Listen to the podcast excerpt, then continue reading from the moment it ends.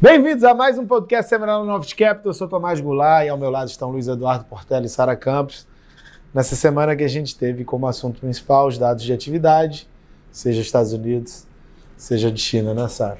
Isso, a gente está tendo uma divergência né, bastante grande, principalmente entre China é, e Estados Unidos. A semana começou com números piores de atividade na China, referentes ao mês de julho. E aí a gente viu uma queda surpresa é, por parte do Banco Central Chinês. Essa queda não era esperada para agora, então mostra que as autoridades, é, apesar de se preocuparem com o movimento de depreciação cambial, também se preocuparam com o grau de desaceleração é, da atividade econômica, intensificando é, o esforço, o easing monetário. É, foi uma desaceleração generalizada, é, praticamente todos os setores. A gente continua vendo investimento desacelerando, é, o setor imobiliário continua também sendo é, uma influência negativa para a parte de crescimento e do lado de mercado de trabalho, a taxa de desemprego entre os jovens atingiu um novo high. É, isso já vem acontecendo há algum tempo. É, a gente chegou a comentar sobre isso aqui num podcast, né, que tinha uma parcela é, se formando agora da população e estava entrando na, na taxa de na força de trabalho, então a taxa de desemprego está aumentando e a resposta do governo para isso, é, do Departamento de Estatísticas, foi anunciar que eles iriam parar de reportar o desemprego entre os jovens. Então isso acaba sendo um ponto é, bastante negativo porque vai na linha justamente é, contrária ao que o mundo gostaria de ver em relação à China, né? É uma perda de transparência, uma redução é, de transparência. Então, esse também foi um ponto, além dos dados é, aquém do esperado, um ponto que chamou a atenção negativamente. E aí a gente teve é, revisões baixistas de crescimento, com essa queda surpresa de juros, e junto com o noticiário é, pior em relação à, à dívida, ou ao não pagamento de, de, dívida no setor imobiliário. Então, foi uma confluência de, de coisas mais, mais negativas. E aí, como eu comecei o podcast, né, do outro lado, a gente teve os Estados Unidos na ponta é, positiva, surpreendendo é, com seus números de atividade, tanto olhando para as vendas no varejo, como também olhando para a produção industrial. É, as vendas no varejo, impulsionadas ali em parte é, por causa do Amazon Prime Day em julho, mas não foram só as vendas online que foram fortes no mês, tiveram outros grupos é, que foram mais firmes, que surpreenderam. A produção industrial, quando a gente olha a composição, é, a meu ver, não foi tão bom assim, porque teve uma grande parte ali que foi puxado por, por utilities, mas, de qualquer forma, né, assim, quando a gente pega, junta tudo isso e vai lá, vai ver o que, que é PIB para esse terceiro trimestre, ainda que a gente esteja falando de dados muito iniciais, né, a gente está falando dos dados de julho, então o primeiro mês do Q3, mas é, isso eleva o, a projeção de PIB, o Atlanta Fed por exemplo, que é um nowcast de PIB que a gente costuma acompanhar, está projetando é, o PIB do TRI agora em 5,8%. Então é um número muito mais forte, de novo, né? apesar da gente saber que parte disso vai ser devolvido até o final do, do trimestre. Então a gente teve essa, essa diferenciação na semana. E ainda de Estados Unidos, né, acho que para fechar aqui, e também aproveitar para fazer um gancho para a semana que vem, é, a gente teve a minuta da última reunião é, do FONC, que eles pesaram um pouquinho ali é, o que, que é risco em torno da inflação, falando que os riscos para a inflação eles são significativamente altistas, mas por outro lado, colocando agora que você tem risco nas duas direções que era algo que a gente já, já imaginava que teria, até pela comunicação mais recente é, do Fed, mas só reforça a nossa visão de que o Banco Central está ficando cada vez mais, é, cada vez mais cauteloso, acho que com medo é, do, de qual o efeito o, o, juro pode ter sobre a atividade econômica, né? em algum momento esse efeito acontecer de forma mais, mais acelerada. É, e isso se refletiu nas comunicações. Na semana passada teve o Williams falando de que juro real é, ele iria ficar é, mais restritivo ao, longo, com o passar do tempo. Essa semana foi o Cascari. Então a gente vê um Banco Central sem dúvida mais cauteloso. A única coisa que não foi aí nessa direção foi justamente a desaceleração gradual que eles falam que gostariam de ver, né? Porque quando a gente olha para a composição do PIB, a gente está falando de uma demanda doméstica ainda muito forte. Mas para pensar na, na, semana que vem, né, no, no simpósio de Jackson Hole, que o discurso do Powell vai ser o mais importante, a gente acha que ele não, não vai poder fechar a porta naturalmente, mas é um, um, banco central que vai precisar discutir assuntos é, em torno dessa capacidade que a economia está mostrando de, de suportar taxa de juros mais elevada, mas ao mesmo tempo também mais é, preocupado com esse cenário de taxa de juros real mais restritivo. Então esse vai ser um, um tema super relevante para a semana que vem.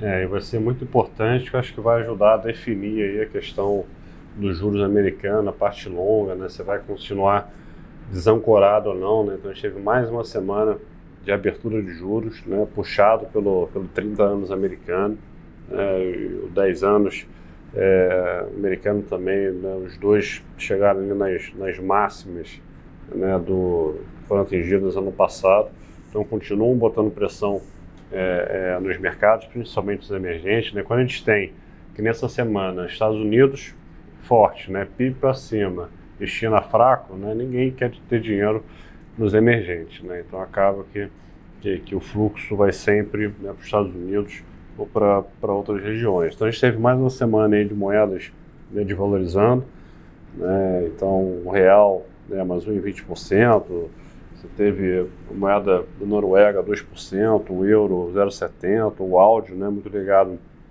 à China 1,40%, então o dólar ficando é, muito forte, né, então essa questão diferencial é, tanto de juros dos Estados Unidos como o resto do mundo, e tanto agora de crescimento. Né? Lembrando né, que o Fed, né, em relação à minuta, em relação à última reunião, eles têm como projeção no segundo semestre de estabilidade do PIB. Né, e só esse número do, do terceiro TRI deve ser ao redor de 2,5%, 3%. A gente vai ter que ter um quarto TRI muito fraco né, para atingir essa, essas previsões. Né? Então, os números né, estão atropelando é, o FED.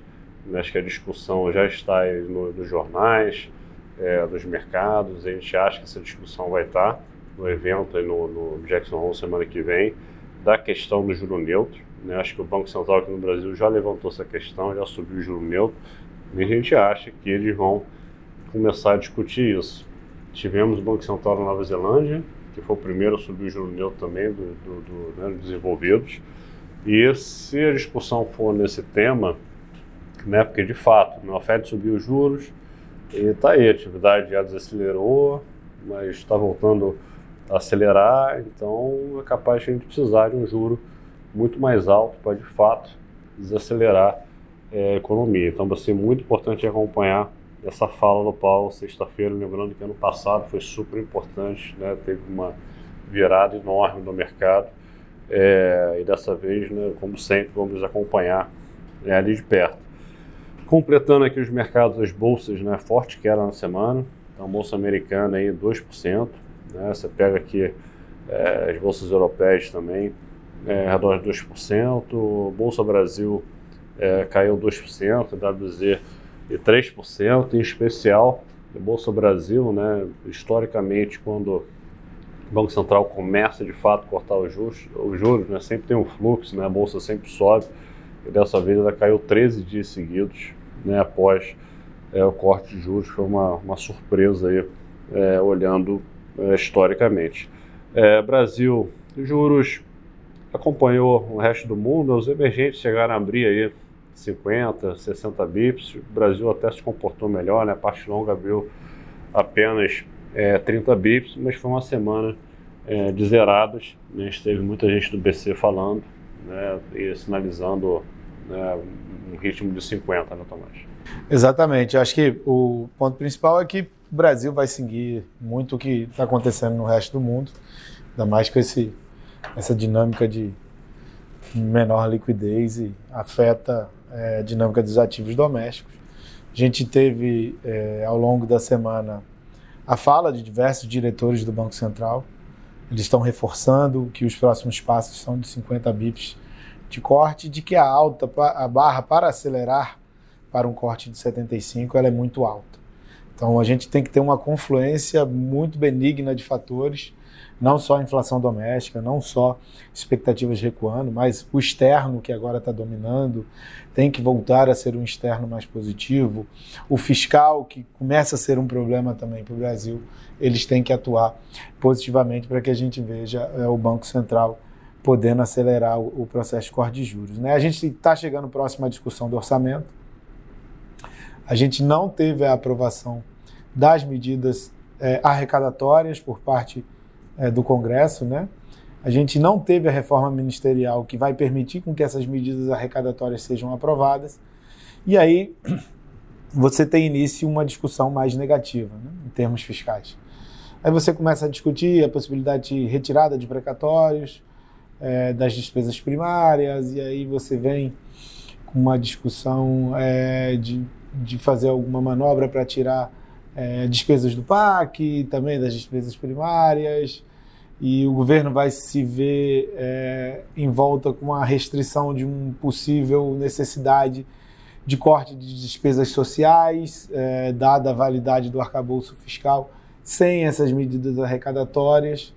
Então, acho que, assim, de uma forma geral, aumentou é, substancialmente né, o risco fiscal, dado que você não aprovou ainda essas medidas aumentadoras de, de receita e que iriam permitir despesas maiores no ano que vem. Né? Aí a grande questão é, a retórica do governo de alguma forma ainda é de ah, a gente vai restringir despesa, mas na hora H, ano que vem, ano eleitoral, né, eleições municipais, é difícil a gente imaginar que a gente é, vá ter qualquer é, medida de redução de despesa por parte do Congresso. Então, o ideal seria aprovar essas medidas de aumento de receita, mas está é, difícil, né? A gente não tem reforma política, então é, você entra num período fiscal mais conturbado.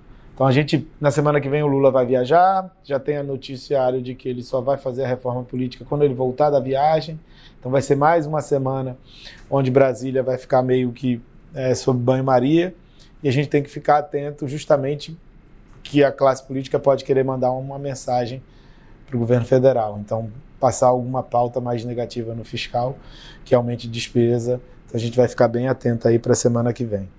E aí, só para a gente destacar, semana que vem a gente tem PCA 15, né, o número de inflação, a gente está com números por volta de 0,15. A inflação de curto prazo ainda está muito positiva. E lá fora a gente tem. A gente tem, além do Jackson Hole que a gente falou, a divulgação dos PMIs na Europa e nos Estados Unidos. E muito importante, a gente tem o resultado quarta-feira da NVIDIA, então, nessa moda toda de AI, ela ajudou muito a puxar a bolsa americana. Então, após essa queda que a gente viu recente, vai ser muito importante ver o que, que eles vão falar daqui para frente. Então é isso, pessoal. Um abraço a todos, até semana que vem. Bom final de semana. Tchau, tchau, até semana que vem.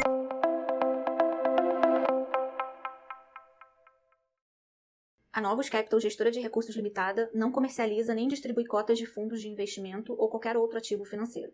Este podcast não constitui uma oferta de serviço pela Novos e tem caráter meramente informativo. A Novos utiliza informações de fontes que acredita serem confiáveis, mas não se responsabiliza pela exatidão de quaisquer das informações assim obtidas e utilizadas neste podcast, as quais não foram independentemente verificadas. Estas informações podem estar desatualizadas ou sujeitas a opiniões divergentes. Este conteúdo não constitui uma opinião ou recomendação, legal ou de qualquer outra natureza, por parte da Novos, e não leva em consideração a situação particular de qualquer pessoa. A utilização das informações aqui contidas se dará exclusivamente por conta e risco de seu usuário. Antes de tomar qualquer decisão acerca de seus investimentos, a Novos recomenda ao interessado que consulte seu próprio consultor legal.